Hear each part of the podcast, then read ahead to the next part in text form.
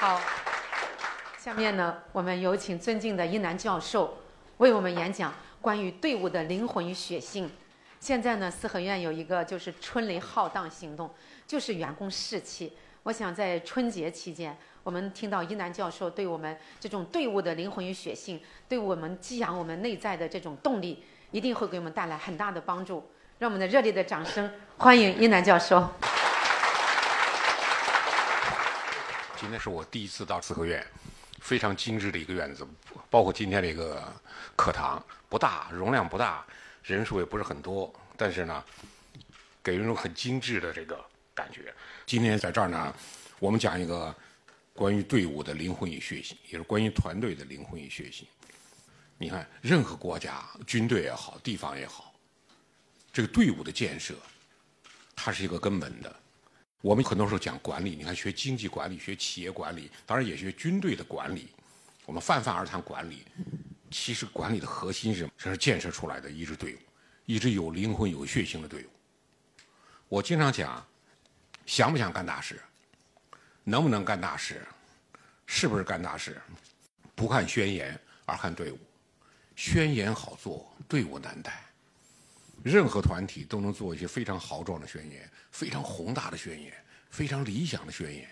谁去实现宣言？你有这样队伍吗？你没有这样队伍，万事皆空。这是我们讲的，不看宣言而看队伍。队伍在说明你的志向。我们有些人志向宏大，你看这队伍稀里哗啦的；有些人不吭不哈的，你看这队伍兵强马壮，这家伙胸怀大志。就近代中国，你看就苦于什么呢？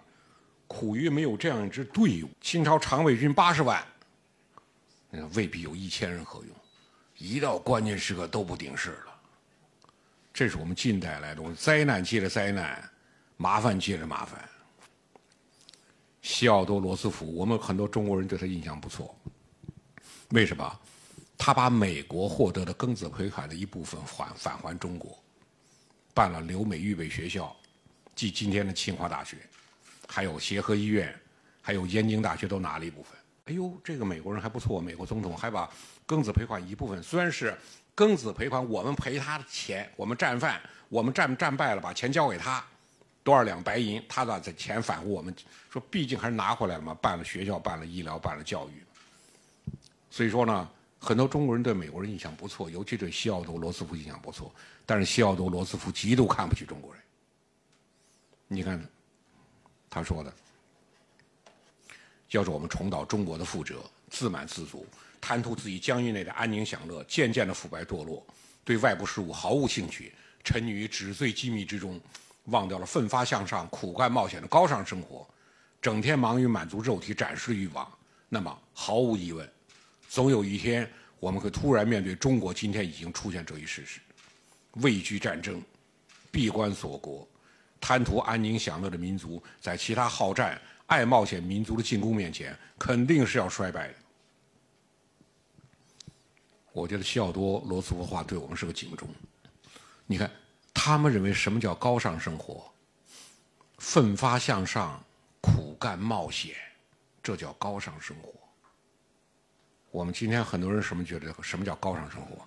灯红酒绿、纸醉金迷，那叫高尚生活。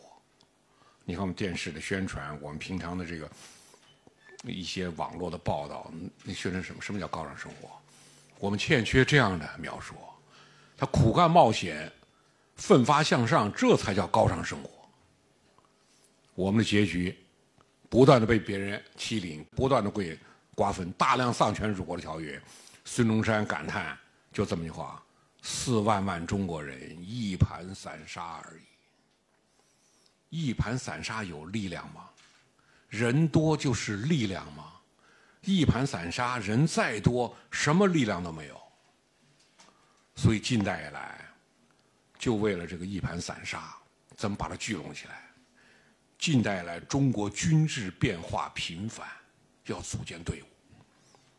你入关的八旗，八旗很快不行了，组建绿营，绿营打不过太平天国，湘淮军出现了，湘淮军败于甲午战争，小站新军出现了。就近代来中国军制转换频繁，你从这个军制转换频繁里看出什么呢？统治阶层在拼命建立一支能够维护政权的队伍，而不可得。这里面，其实近代以来训练新军最成功的是就是袁世凯。袁世凯的小站新军能够被称为中国近代第一支近现代的武装，还算他搞成了。袁世凯在小站新军训练出来的第一支新型军队叫新建陆军。后人也称小站新军。你看袁世凯建立队伍，他是中国近代，你从曾左李寿他带出队伍的第一人。小站新军不但在训练、教育、战术、操法等方面全新改变，而开始从思想文化方面陶冶锤炼将士。在军事变革方面呈现前所未有的力度。以前呢，我们以前带兵连八旗、绿营、湘淮军都认为什么呢？军官轻就行了，士兵就是蠢货，没关系，跟着打仗就行。袁世凯不是，袁世凯要士兵让他有觉悟。你看袁世凯搞的这个劝兵歌，每天都要唱，每天都要记，全部都倒背如流，倒背如流，天天都要唱。一要用心学操练，学好本事好立功。军装饰耳护身物，时常擦洗要干净。二要打仗真奋勇，命不该死自然生。如果退缩千军令，一刀两断落劣名。三要好心待百姓，粮饷全靠他们耕。只要兵民成一家，百姓帮忙工自成。四莫奸淫人妇女，哪个不是父母生？尔家也有妻和女。受人羞辱怎能行？五莫见财生歹念，强盗终究有报应。送得多少金银宝，拿住杀了一场空。六要敬重朝廷官，月份违令罪不轻。要紧不可说谎话，老实做事必然成。七戒赌博吃大烟，官长查出当重刑。安分守己把钱剩。养家糊口多光荣。大家看袁世凯这一套，开创性的用民本思想文化影响官兵心理素质和观念情操，在拢人心、聚士气方面开中国军队建设先河，成为近代中国军队思想工作的雏形。袁世凯说：“为夫忠臣谋国，百折不回；勇士赴敌，视死如归。死者长生之理，万古不变耳。”某次阅兵，天降暴雨，操场乱了营。袁世凯站在月台上，立于雨幕之中，纹丝不动。士兵见状，恢复阵营，暴雨中完成教阅。很短时间内，小站新军训练卓有成效。率先垂范，从士兵做起，从我做起。所以袁世凯这个队伍，他为什么能够横行中国舞台几十年，以北洋军阀的体制？这支队伍后来走出四个民国总统，六个总理、陆军总长，成为近代中国最大的军事政治集团。你说袁世凯有宣言吗？不吭不哈着闷着头搞队伍，到了最后，大清离不了他，民国也离不了他。大清发现袁世凯带队伍太强悍了，把袁世凯给撤了。最后不行，还得用他，还得把他请回来。请回来以后，民国孙中山都南京登基了，民国临时大总统，最后还得把大总统让出来，让袁世凯当。就这个人，就凭这个队伍。但是北洋新军最终未能成为新军，仍然回归到旧军队的巢穴。根本原因是袁世凯通过大力培植人身依附关系，把这支队伍变成了维护个人权势、实现个人野心的工具。每天集合上操下操，带队官长都要发问：“咱们吃谁的饭？”士兵齐声回答：“咱们吃袁公宝的饭。”再问：“咱们给谁出力？”再齐声回答：“咱们替袁公宝出力。”全军上下只知道袁公宝，只忠于袁公宝。袁世凯分分为叫什么？宫中太子少保，简称袁公宝。小站新军虽然有先进的教育和训练。充当的仍然不是民族国家的捍卫者，而是个人利益和野心的捍卫者，最终以北洋军阀集团的标签留下祸国殃民的千古骂名。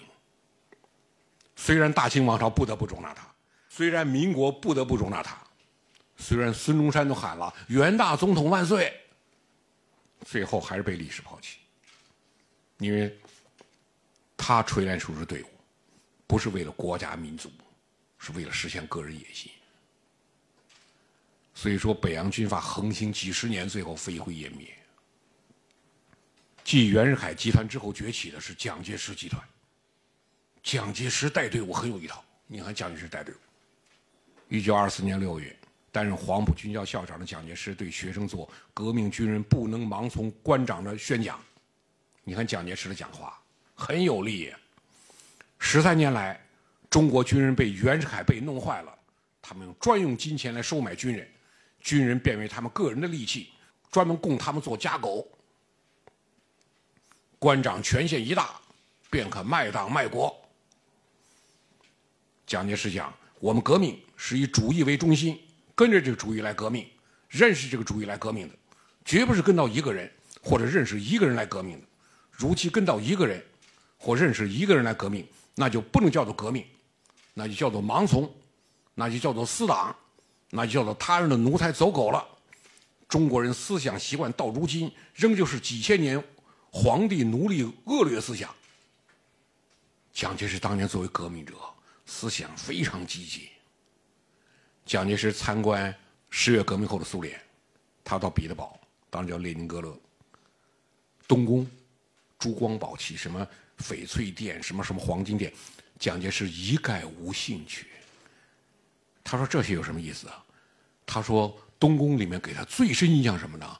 是工兵苏维埃的那些士兵和那些人，那革命党人那些豪壮的气概，给蒋介石极深的印象。他的珠宝气质不够，看都看不上眼，但他这是革命精神，他看得非常重。黄埔军校为国民党推翻北洋军阀统治而建立，以党建军的黄埔党军。为中国政治舞台带来了全新的景象。黄埔军校的门帘，蒋介石亲自拟定的，升官发财，请走他路，贪生怕死，误入私门。今天挂的黄埔，依然是铿锵作响。黄埔学员的誓词：不爱钱，不偷生，统一意志，亲爱京城，遵守遗嘱，立定脚跟。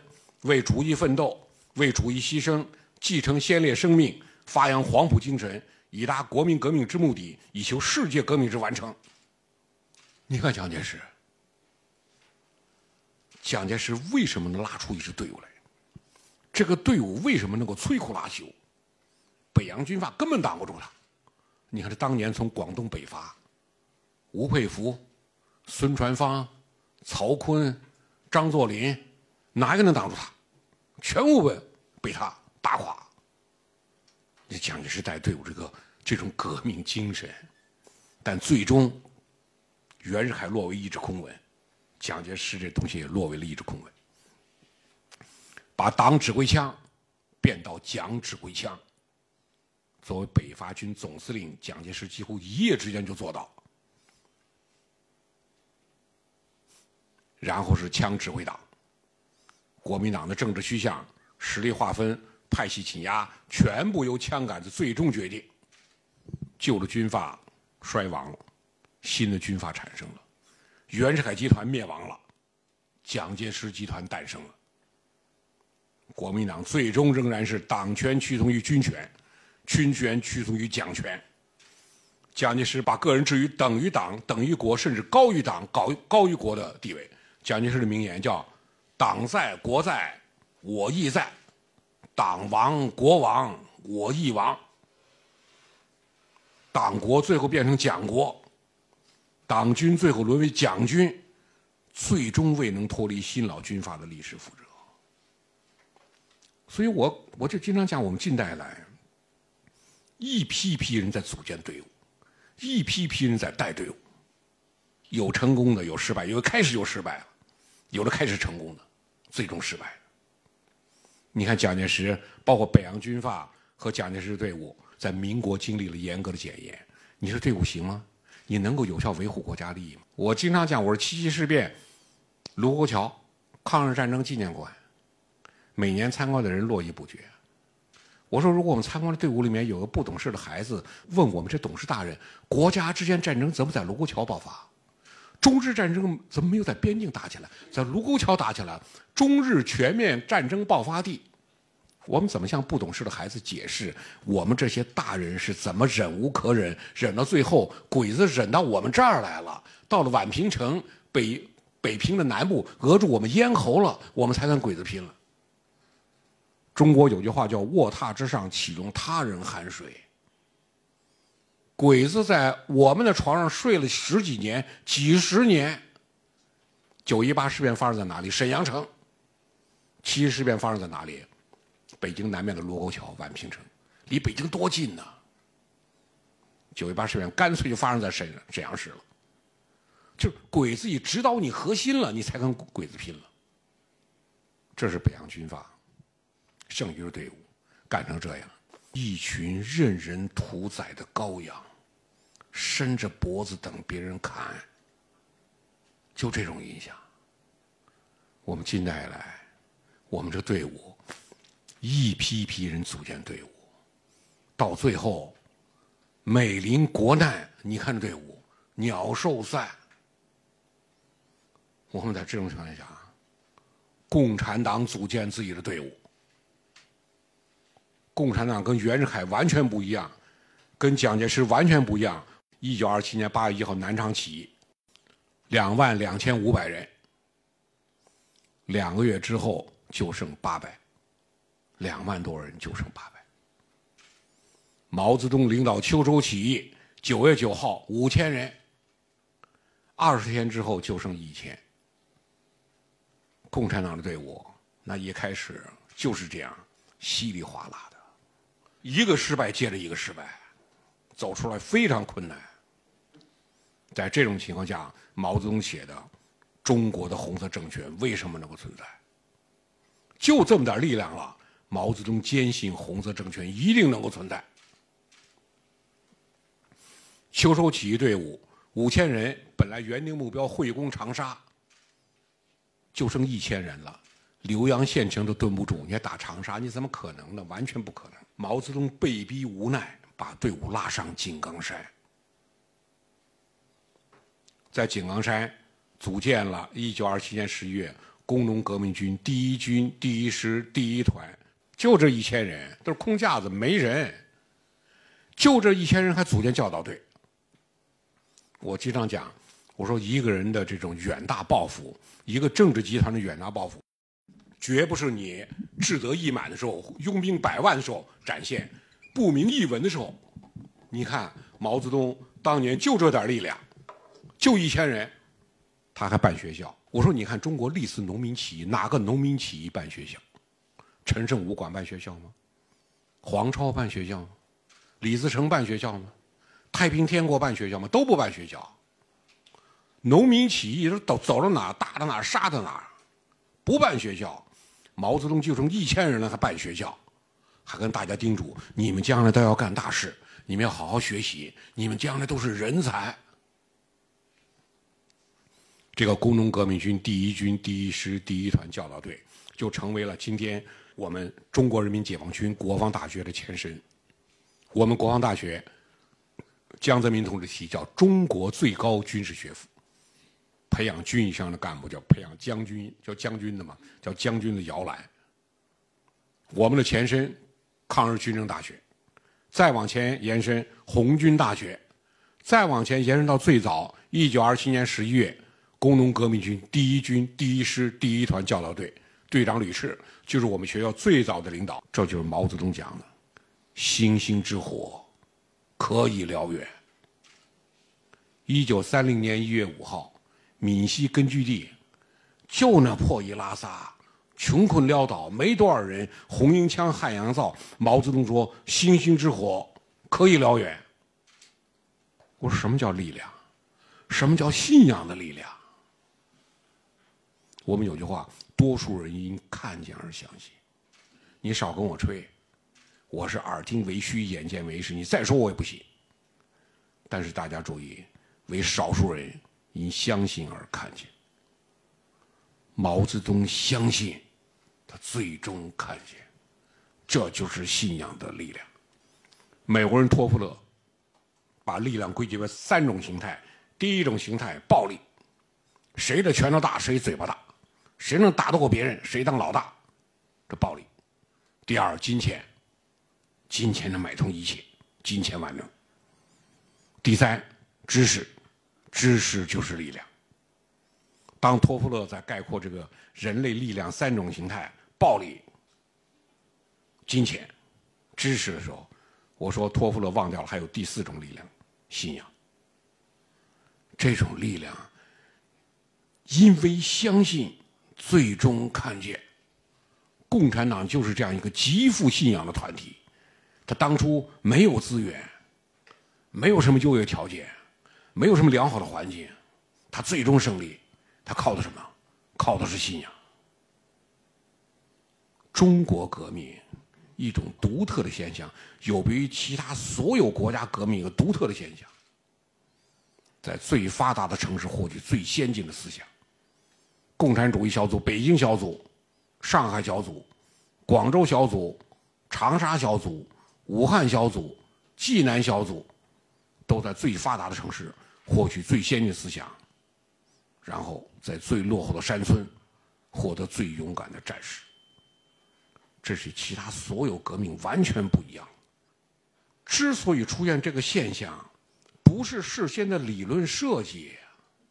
毛泽东就四个字：逼上梁山，被逼无奈。谁不知道城市条件好啊？谁不知道工人阶级觉悟高啊？谁不知道在城市开展活动，工人运运动、学生运动这样容易揭竿而起啊？但是不行，共产党在城市站不住，只有到农村去。这条道路是被逼出来的。当时也应了这么句话：中国历史上有两种人最可怕。一是有信仰的书生，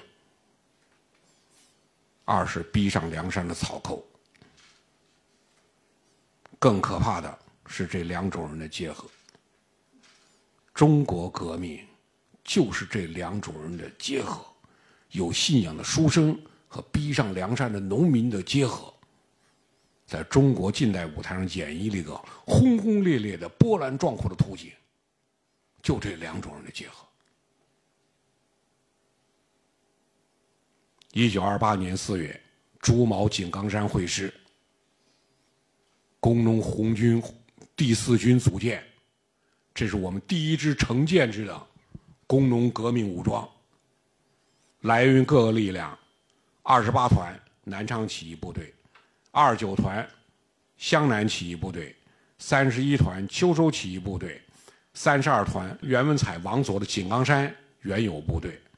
第一支红军队伍，成建制的工农中国工农红军第四军组建了，但队伍来源各种各样的成分：农民起义，然后部队武装起义，然后山上的山大王，各种各样的力量。三十三团还有湘南起义的部队，它就形成一个什么样的局面？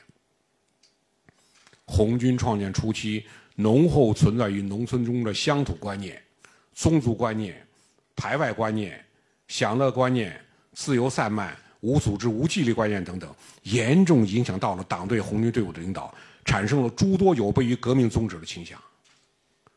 我们经常讲，不是说是你一加入红军，红军的这个军装一穿上，红帽徽一顶上，共产党一加入，你就是个先进分子的。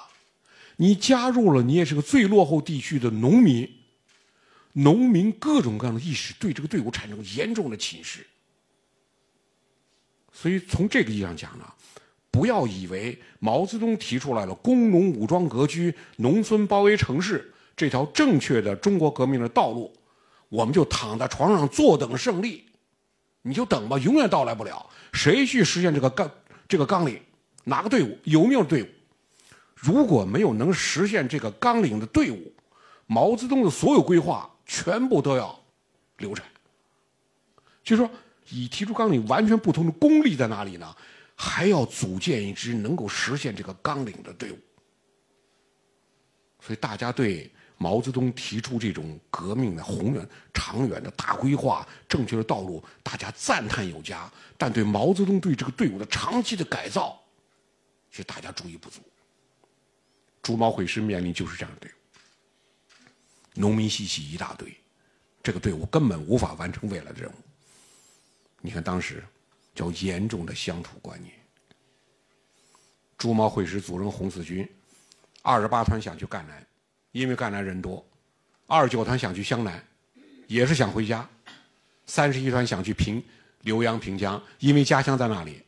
湘赣边界同志主张就在边界打游击，哪儿都不去，谁都不愿意到远离家乡地方去打仗，谁都不愿意给别人去打仗，老子就给自己打，不给别人打。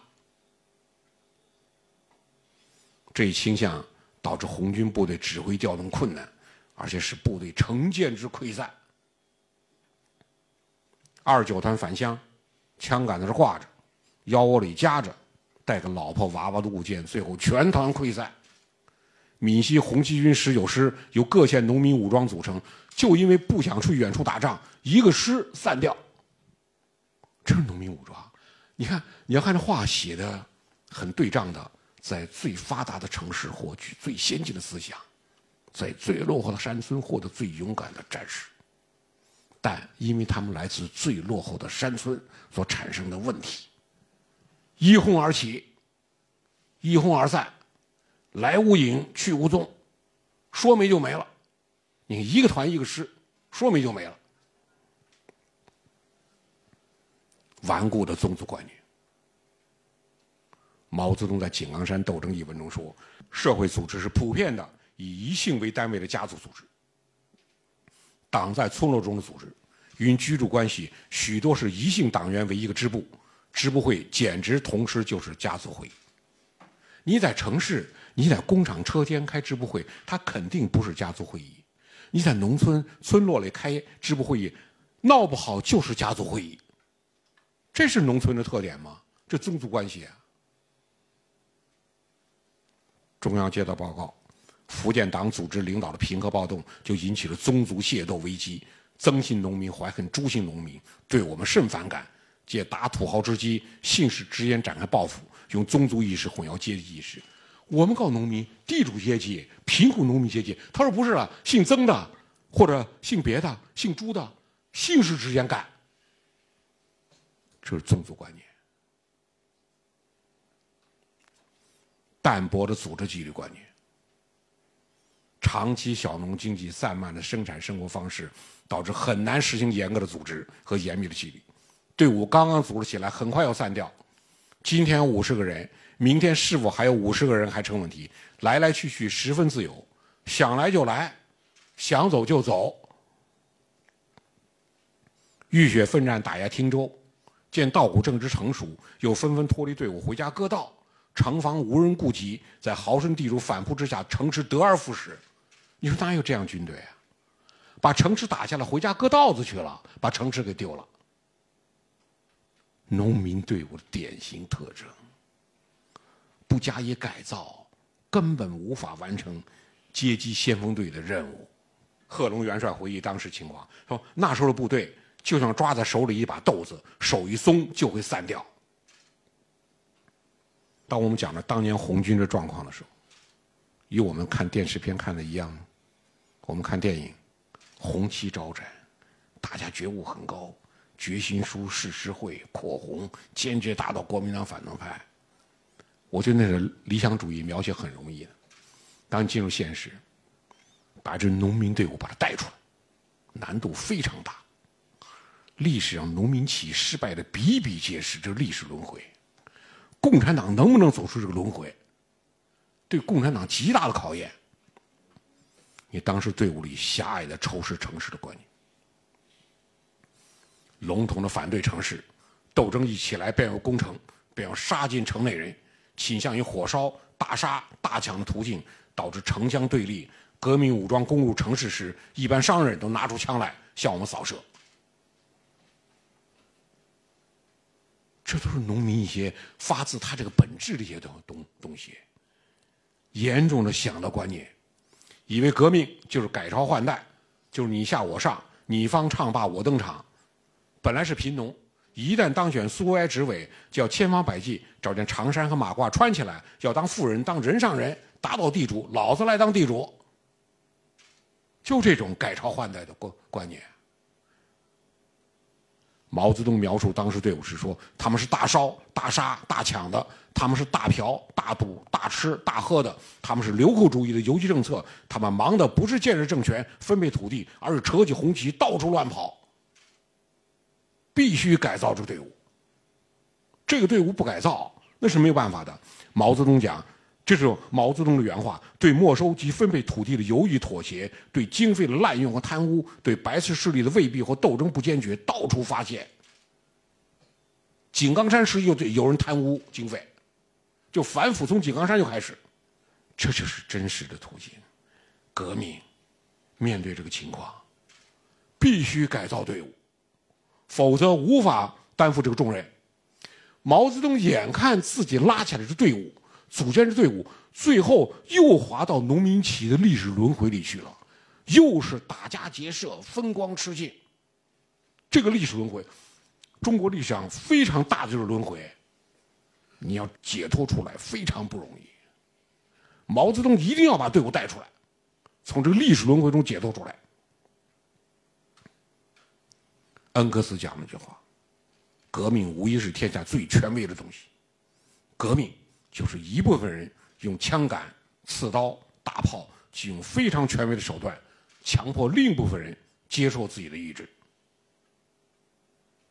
而问题是，这些用枪杆、刺刀、大炮强迫其他人接受自己意志的人，如果不具备思想的先进性和宗旨的纯洁性，不首先完成了对自身的改造，必然无法担负改造世界的重任。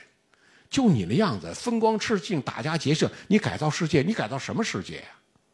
你可能吗？完全不可能。所以，为什么要锤炼之阶级的队伍？当时真正觉悟的不是多数，而是少数，是毛泽东等少数先进分子通过一个一个势力，让大家慢慢觉悟。面对红军内部的单纯军事观点、极端民主化、平均主义、流寇主义。盲动主义、军阀主义残余等等，毛泽东深刻指出：若不彻底纠正，则中国伟大革命斗争给予红军第四军的任务是必然担负不起来的。这些毛病不纠正，中国革命是无法胜利的。农村包围城市，最后夺取城市是无法实现的，全部要落空的。当时中央的主要负责人周恩来。在中央八月来信中，也尖锐地概括整个红军的游击，充分负有发动群众、实行土地革命、建立苏维埃政权的使命。谁忽视了这一点，谁便要将红军带向流寇、土匪的行径。你看，领导同志认识都非常尖锐，一针见血。你到底组建着什么样的队伍？还是中国历史上传统的这样队伍多了？你能摆脱历史的轮回吗？你能组建个全新队伍吗？面对大多数人风光吃尽的这种要求、需求和呼声和做法，你能不能把他们带出来？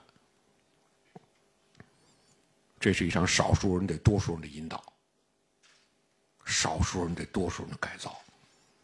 多数人是要风光吃尽的，少数人是有远大抱负的。今天也是一样，今天多数人也要求风光吃尽。今天有抱负的、远大抱负的，也仍然是少数。说今天也同时面临的习近平同志对党的队伍、对军队队伍的改造，没有终止。不是说是毛主席已经改造完这个队伍了，已经把它改造出来，就我们什么时候都了断了？没有了断，还在进行。毛泽东当时面临的，这是一支成长于传统环境的农民队伍。在错综复杂的矛盾中，向革命军队转型的艰难痛苦的蜕变，这转型非常痛苦。问题解决的好坏，关系到农民在革命中主体地位能否确立，更是农村包围城市最后夺取城市道路能否走下去的关键。你农民是主体，能不能成为主体？如果没有这样觉悟，你怎么可能成为主体？工农红军并不具有天然先进性，就我们反复强调这一点。别一看电影，一拍电影，红军军装一穿，红帽会一顶就先进分子的，没有这么容易。如果不确立党的坚强领导，不确立群众路线和全心全意为人民服务的宗旨，不实行严格的纪律，不自觉地保持艰苦奋斗、牺牲奉献的革命精神，就无法避免滑向传统农民起义的路径。那条老路就放在那儿，等着共产党人，你能避免吗？怎么样避免？我们从这意义上讲，古田会议的重大意义。晋平同志为什么讲古田会议是红军实现了凤凰涅槃？什么叫凤凰涅槃？灰烬中再生。这是我们说呢。共产党对队伍的改造，这种力度前所未有。没有对队伍的改造锻造，不赋予队伍灵魂与血性，就是一支风光吃尽的队伍，这队伍不可能获得胜利。在我们讲古田会议的重大意义，古田会议就是开始全面的实现少数人对多数人的改造，少数先进觉悟分子对大多数人的改造。第一，古田会议规定了红军的无产阶级性质和全心全意为人民服务的根本宗旨，指出了中国的工农红军是一个执行革命的政治任务的武装集团。第二，古田会议确立了中共对军队实行绝对领导的原则，不但领导，还加“绝对”两个字。为什么要提党对军队的绝对领导？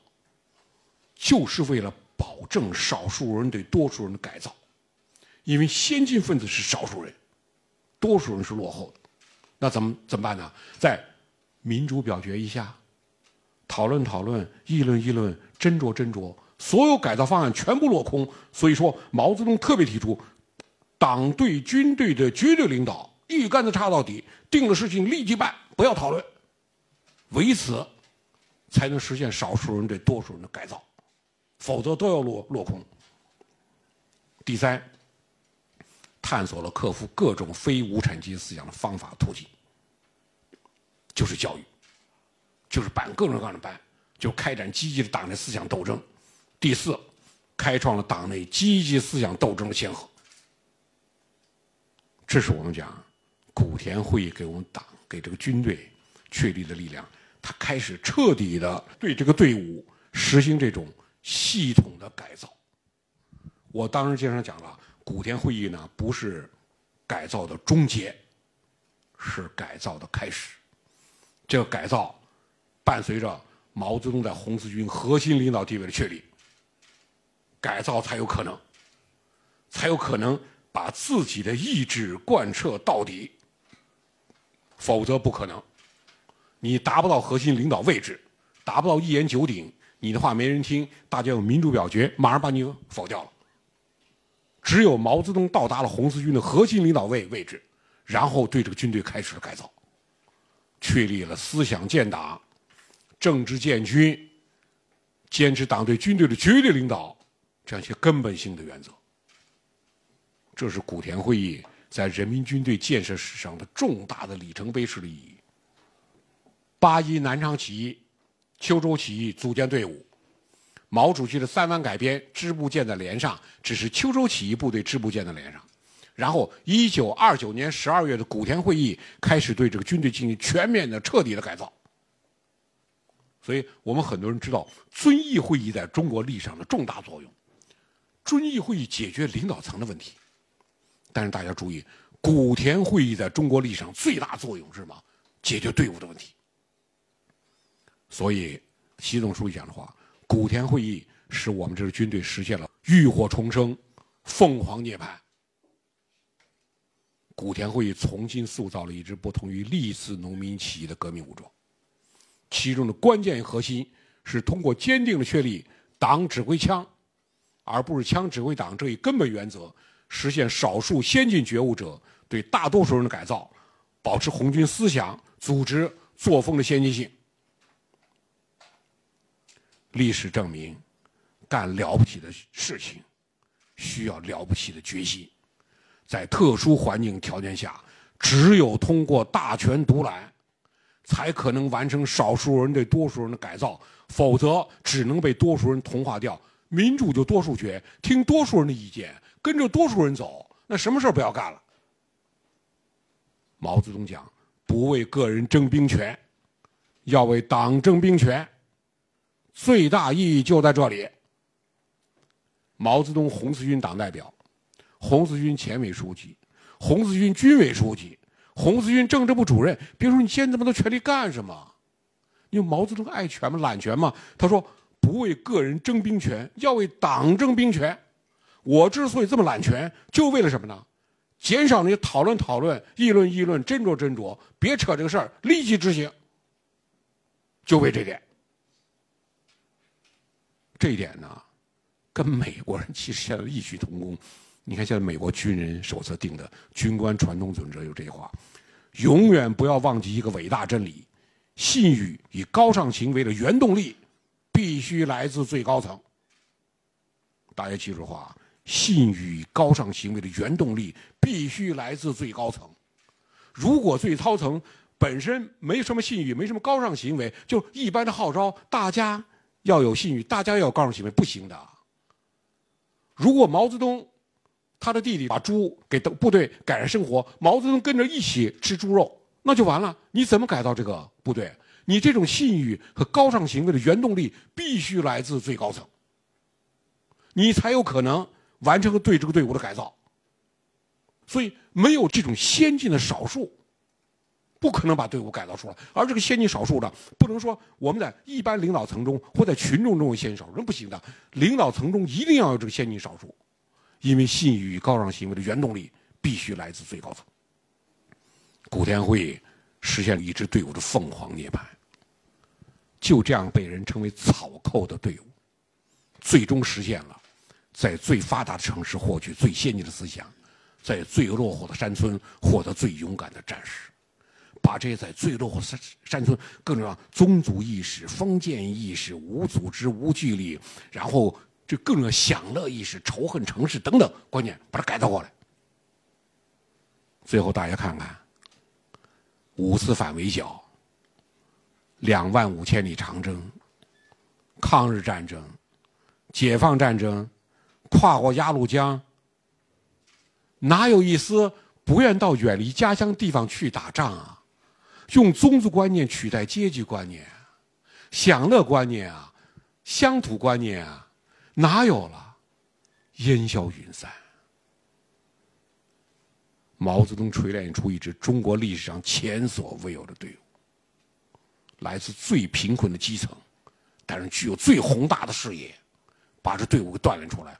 这个队伍敢于斗争，敢于胜利，前赴后继，英勇顽强。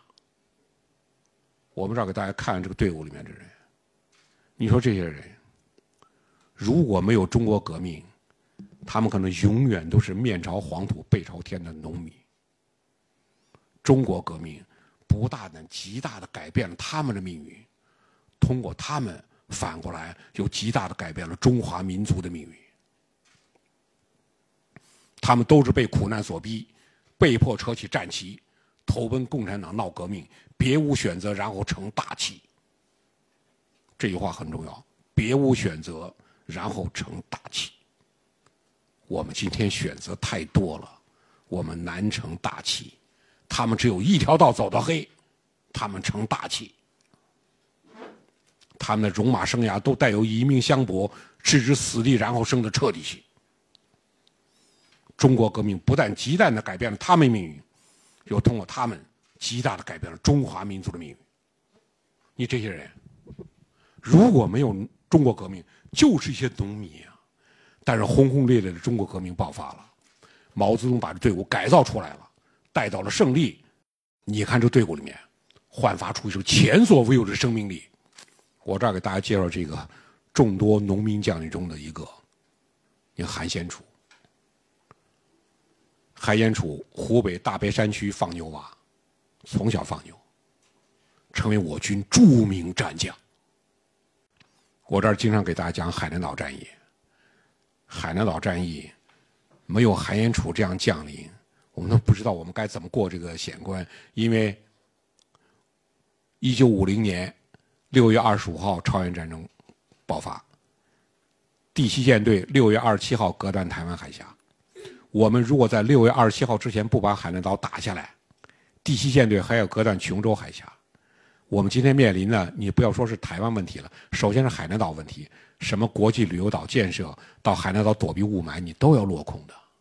但当年我们谁也不知道朝鲜战争要爆发啊，所以一九五零年一月十号，毛泽东电令，争取春夏两季解决海南岛问题，就是海南岛作战时间推迟。原来是春季解决，春节以后把它打下来，后来发现不行，因为三野攻击金门。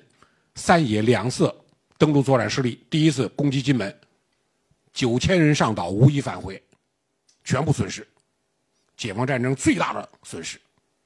第二攻击登步岛，三个连队上去，没有没人回来，全部损失。毛泽东发现了，登陆作战与陆上作战完全不一样，所以三野两次攻击海岛失利，四野推迟解放海南。三野打的金门，你看就这小点儿，就一点点。四野的海南岛这么大一块儿，三野打金门，金门的海峡也就四三公里、四公里，就三千米、四千米没打下来。那琼州海峡十几公里啊，不好打。所以毛主席决定攻击海南岛时间推迟。叶剑英元帅领导的广州军政委员会二月一号开会决定，战役发起时间推迟至六月份。六月份，朝鲜战争爆发。按照我们原定的方案推迟到六月份，那么海南岛就完了。当时还要往后推，二月九号，十五兵团负责解放海南岛的部队，十五兵团致军委，以争取一九五零年完成任务为原则，还要往后推。十五兵团专门给中共中央发了个电报，我们的意见以购买登陆艇为好，争取买一百艘。可能的话，再买两百艘，每艘平均二十万港元，共需四千万港元。渡海作战为新问题，困难的很多，但还有办法。目前主要是钱的问题。韩先楚认为不是钱的问题，但韩先楚的领导认为是钱的问题。十五兵团党委定了，攻击海南岛两个军，李作鹏当军长的四十三军，韩先楚当军长的四十军。两个军回去态度截然不同。李作鹏的四十三军按照上级党委传达，攻击海南岛时间推迟，传达到团以上主官。韩先楚回去不传达，不跟他们说，让他们继续准备。同时，韩先楚积极给上面发报要干。三月二十号，韩先楚致十五兵团及四野司令部，主力登陆作战估计无大问题，可以打。毛主席都要推迟。武汉的林彪要推迟，广州的叶剑英元帅要推迟，十五兵团司令邓华要推迟，韩楚的四个上级邓华、叶剑英、林彪、毛泽东都要推迟。你这一个人捅捅不动啊！韩楚电报上去没人理，然后三月三十一号，韩楚继续四十军党委致十五兵团，大规模渡海作战条件已经成熟，可以打。电报继续没人理，发到最后，韩先楚还要发报。军政委都不跟他联署电报了，说老韩呐，咱们提好几次意见了，上面都不回答，上面也知道了，别一而再再而三，你这么下去不与中央保持一致啊。政委都不敢跟他联署电报了。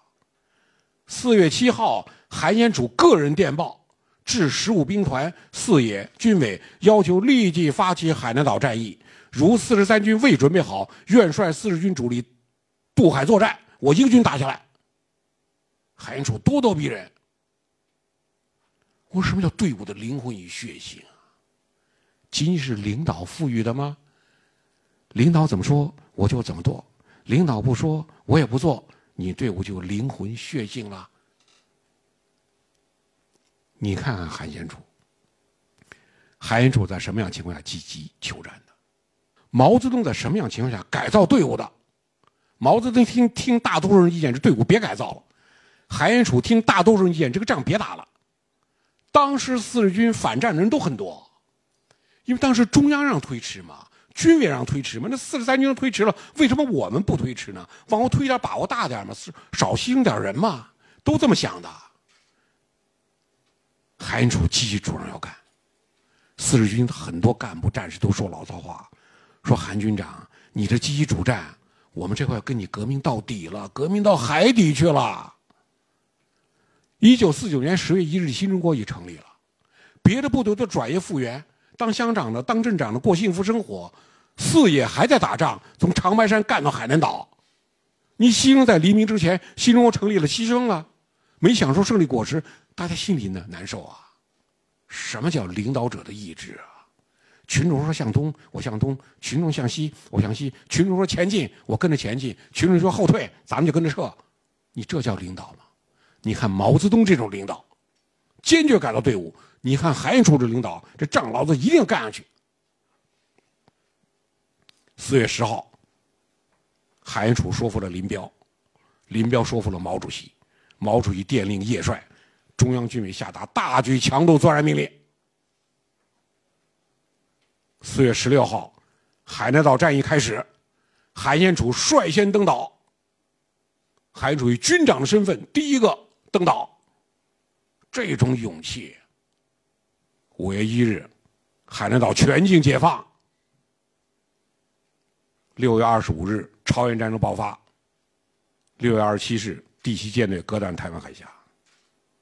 就这么悬呢，就差了一个多月。没有韩先楚的积极主战，我们今天怎么？我们今天该怎么看海南岛？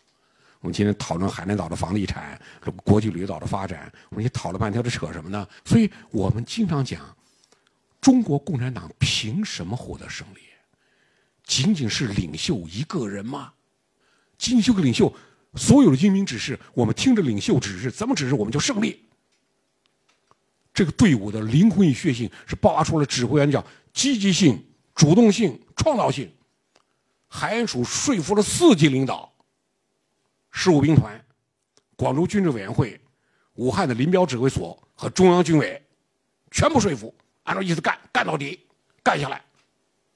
这种将领，我说给这队伍带来最大的血性与灵魂。韩先楚五五年授衔开国上将，我说你看，你把他上将军装一脱，帽子一摘，标准的老农民。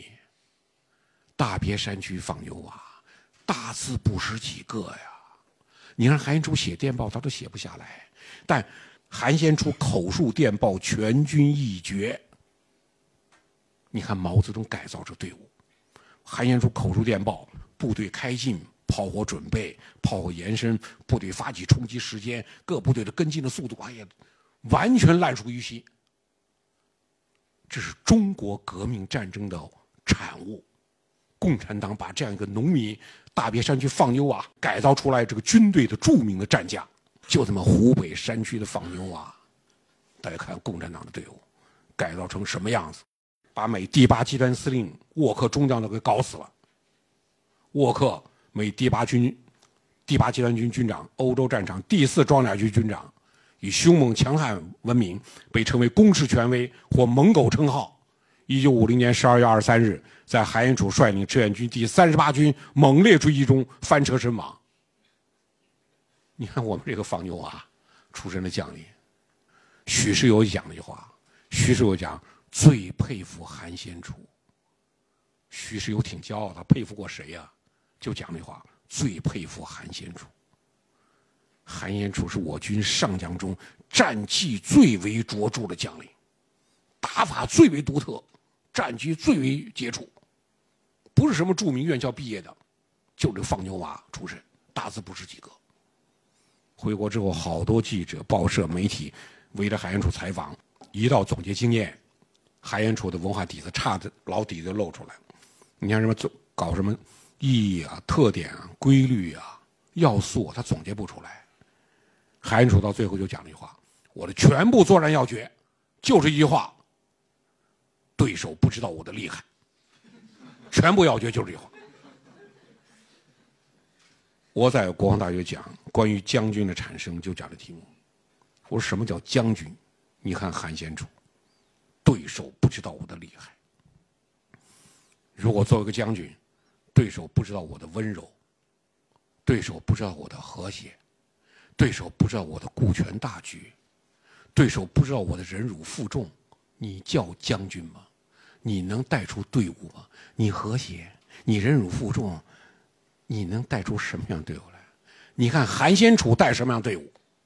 对手不知道我的厉害，带出的队伍来，这是队伍的灵魂与血性啊！关键你有没有毛泽东这样的领导，有没有韩先楚这样的战将，你才能带出一批人来。我一九九七年在美国国国防大学学习，每天晚上在美军的包林空军基地就餐。当时包林空军基地的美美国海军、陆军、空军等很多人等，看来来两个中国军官就餐，跟你们在一起吃饭啊、合影啊、留念，很热情。开始你以为美国人挺好客的，后来你就发现，就因为交过手、吃过亏，他对你特别不了解，他觉得这些人装备特别差，作战特别猛，怎么回事他搞不清楚。当时我参观西点军校，美方让胡珀中校陪同我参观。胡珀中校是美当时一九九七年嘛，当时美国驻华陆军副武官，陆军中校。他为什么让他陪同我参观呢？他比较熟，他是西点军校一九七八年的毕业生，所以胡珀中校陪同我参观。我俩在西点军校纪念馆内看见了上甘岭五九七点九高地和五三七点七高地两个高地的模型摆在西点军校纪念馆内。胡珀中校就跟我讲了一句话。我们上课学过这个战例，我就知道你们山头上两个连守卫，我们七个营轮番进攻攻不下来。他说我不知道为什么。我们问了教官，教官参加我们小组讨论了，我们讨论到最后到了没有明白为什么七个营夺占不了两连的阵地。我说我们中国人凭什么立足世界？我们就有了钱，人家看起我们了？这是胡珀讲的。不知道为什么我们七个营就是夺占不了你两连的阵地。我说这是我们的根本，这是两军的相识，两个国家、两个民族的相识。过去一万八千八百一十一人十天之内就攻陷北京，我们就赔款四亿五千万两白银。你就这个旧中国就这局面，你看看新中国完全不一样了。跨过鸭绿江展现的新中国意志完全不一样了。上甘岭。指挥上甘岭的美军将领范弗里特，典型的火力制胜论者，多次以极大弹药消耗量在美军内部创下纪录，被称为叫什么“范弗里特弹药量”。四十三天的上甘岭战役，范弗里特就在我军两个连队、三点七平方公里的阵地，倾泻炮弹一百九十余万发，航空炸弹五千多枚，阵地山头削低两米，坑道被打短五米至六米。我军这在这样严酷环境下坚守不退，反复争夺，打出国威，打出军威。我们表面阵地全部丢失，最后部队在反斜面山着反斜面挖坑道，因为敌人的炮火打不到反斜面来，敌人的炮火一下去，我们上去再把敌人再打退。当时这个反斜面坑道里就非常困难，坑道里给养进不去啊，就是。后来就发现往，坑道里送给养最好给养什么？刚开始送些萝卜，吃萝卜不行，吃完萝卜烧心很难受。后来发现最有效是苹果，苹果又解渴又解饿。当时十五军军长秦基伟把秦基伟讲的话：上甘岭战役是场特殊的战役，它既是敌我双方力量较量，又是两种世界观、两种价值观、两种思想体系的较量。秦基伟把十五军机动经费全部拿出来，在平壤采购了两万多个苹果，往坑道里送。十五军党委立下个军令状：谁送进坑道一篓苹果，记二等功一次。不让你背一筐进去啊，你背个小篓背进去，立二等功一次。一直到上甘岭战斗打完，一篓苹果都未进入坑道。送果园全部牺牲，美军火力封锁非常严，最后进入坑道只有一个苹果，买了两万多个苹果，最后进坑道就一个苹果，是个弹药员。弹药员滚进坑道之前，看到处滚着都是苹果，他随手抓了个塞在怀里，一轱辘滚到坑道里去了。最后跟这个弹药员滚进来就这一个苹果。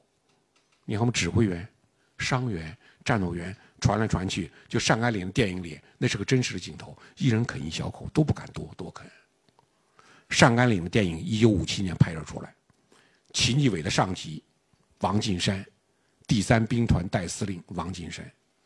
王近山是《亮剑》李云龙的原型。王近山看了一九五七年那个上甘岭电影，看到一半，泪流满面，再现当年战斗这个残酷。我们这今天队伍从过去走来，但今天我们长期和平。黑格尔讲句话：“和平是一剂最大的腐蚀剂。”对军队来说尤其如此。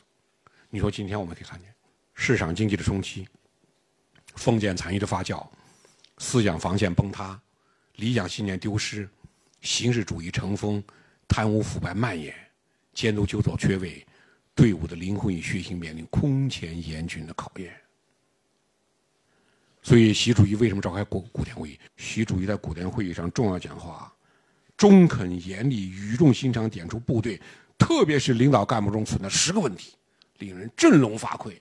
对部队前所未有的批评，就建国六十多年，部队没有挨过这么严重的批评，把问题一个一个全部点出来。好几位上将，你看这会议简报最后写的题目叫“夜不能寐，晚上睡不着觉”，那么多问题你不处理行吗？就是同样，我们这队伍如果没有灵魂、没有血性，我们还能夺取未来的胜利吗？习主席在那讲话。非常严厉讲的话：“见百金而色变者，不可以统三军。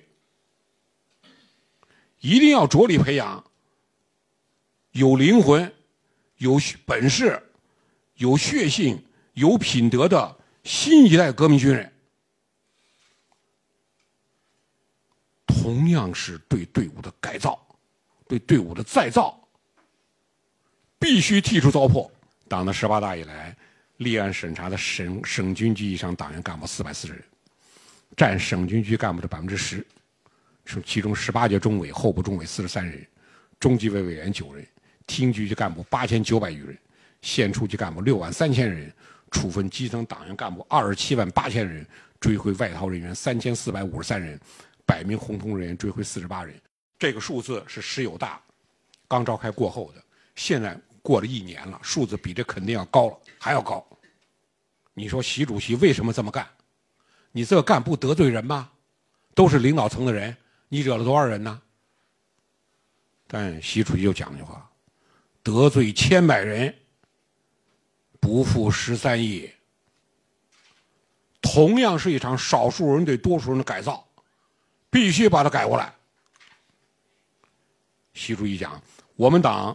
之所以能够经过一次一次挫折而又一次次奋起，归根到底是因为我们党有远大理想和崇高追求。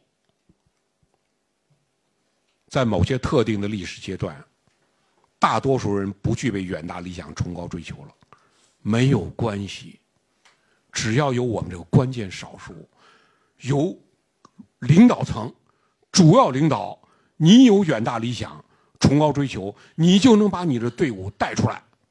否则，你没有远大理想，没有崇高追求，你期待队伍自自动产生，那你就等吧，永远等不来。所以说，我们从今天讲，队伍、军队之于国家的意义。甲午战败，水师提督丁汝昌自杀，定远管带刘步蟾自杀，镇远管带杨林泰增自杀，继任管带杨永林自杀，一死了之。你能阻止马关条约就不签订了吗？照样得签订。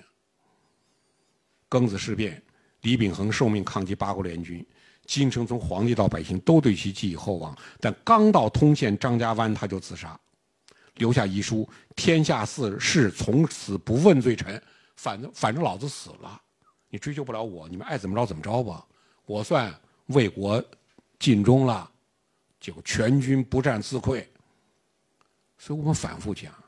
军人到了关键时刻一死了之就完了吗？牺牲是军人的最高付出，但不是军人的最大奉献。要当兵的，要队伍，要这队伍干什么呢？是能打仗，打胜仗，这是最关键的。不是让你到关键时刻一死了之、撒手不管的，是让你能够获取胜利的。你死了也无法推推卸你的责任，你没获得胜利，这是你的责任。军委主席习近平讲，我担任军委主席之后，第一时间就强调了军人要有血性。我说的血性，就是战斗精神，核心是一不怕苦，二不怕死的精神。如毛泽东所说，具有一往无前的精神，压倒一切敌人。而绝不被敌人所屈服，这就是我们在今天讲关于队伍的灵魂与血性。从领导者从这儿开始注入。习总书记在二零一五年两会上讲，第一句话唯改革者进，第二句话唯创新者强，第三句话唯改革创新者胜。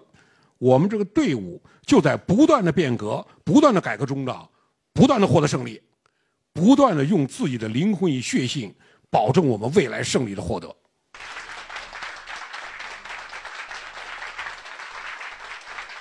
丁南教授啊，他是刚刚做了一个小手术，昨天晚上才飞机抵达北京，但是今天早晨这两个小时的时间，要么站，要么坐在这里，给我们饱含热情，为我们演讲，本身就代表了。这种军人的灵魂与血性，让我们再次以热烈掌声感恩林南教授。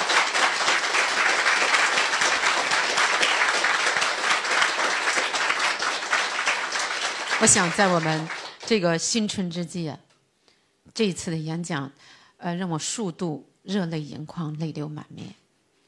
我们说，这个队伍的灵魂与血性，我们从军人身上。看到了这种希望，我们也从企业家身上，从今天时代的担当者都能看到了这种我们中华民族的这种精神。这里边的这个词语当中有很多，我们说什么才是最宝贵的？在中华民族生灵涂炭的时候，小米加步枪也可以战胜强大的这个这样的外来侵略者。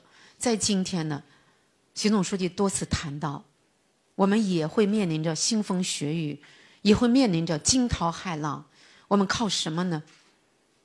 我们今天一南教授告诉我们讲的是什么呢？我们说意志，意志又是什么？它来自于什么？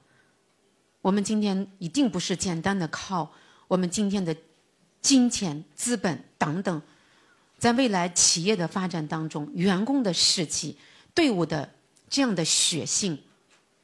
会给我们的企业注入生机，领导者的这份坚定的对于国家和民族的忠诚，才是铸造我们今天灵魂与血性的根本。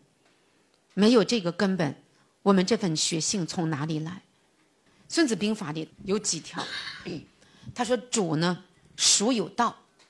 我们说将孰有能？天地孰得？法令孰行？兵众孰强？”士卒熟练，奖罚孰明？这七条呢，是一个部队要战胜之前要进行的比较。但是我们说，主孰有道？就是一个国家和民族，它的真正的民族精神里头，谁有道？中华民族是世界大同，天下一家。我们强军是为了不战，强军是为了保卫和平。所以这就是我们的民族精神当中，此故能勇，是为了天下人的安宁。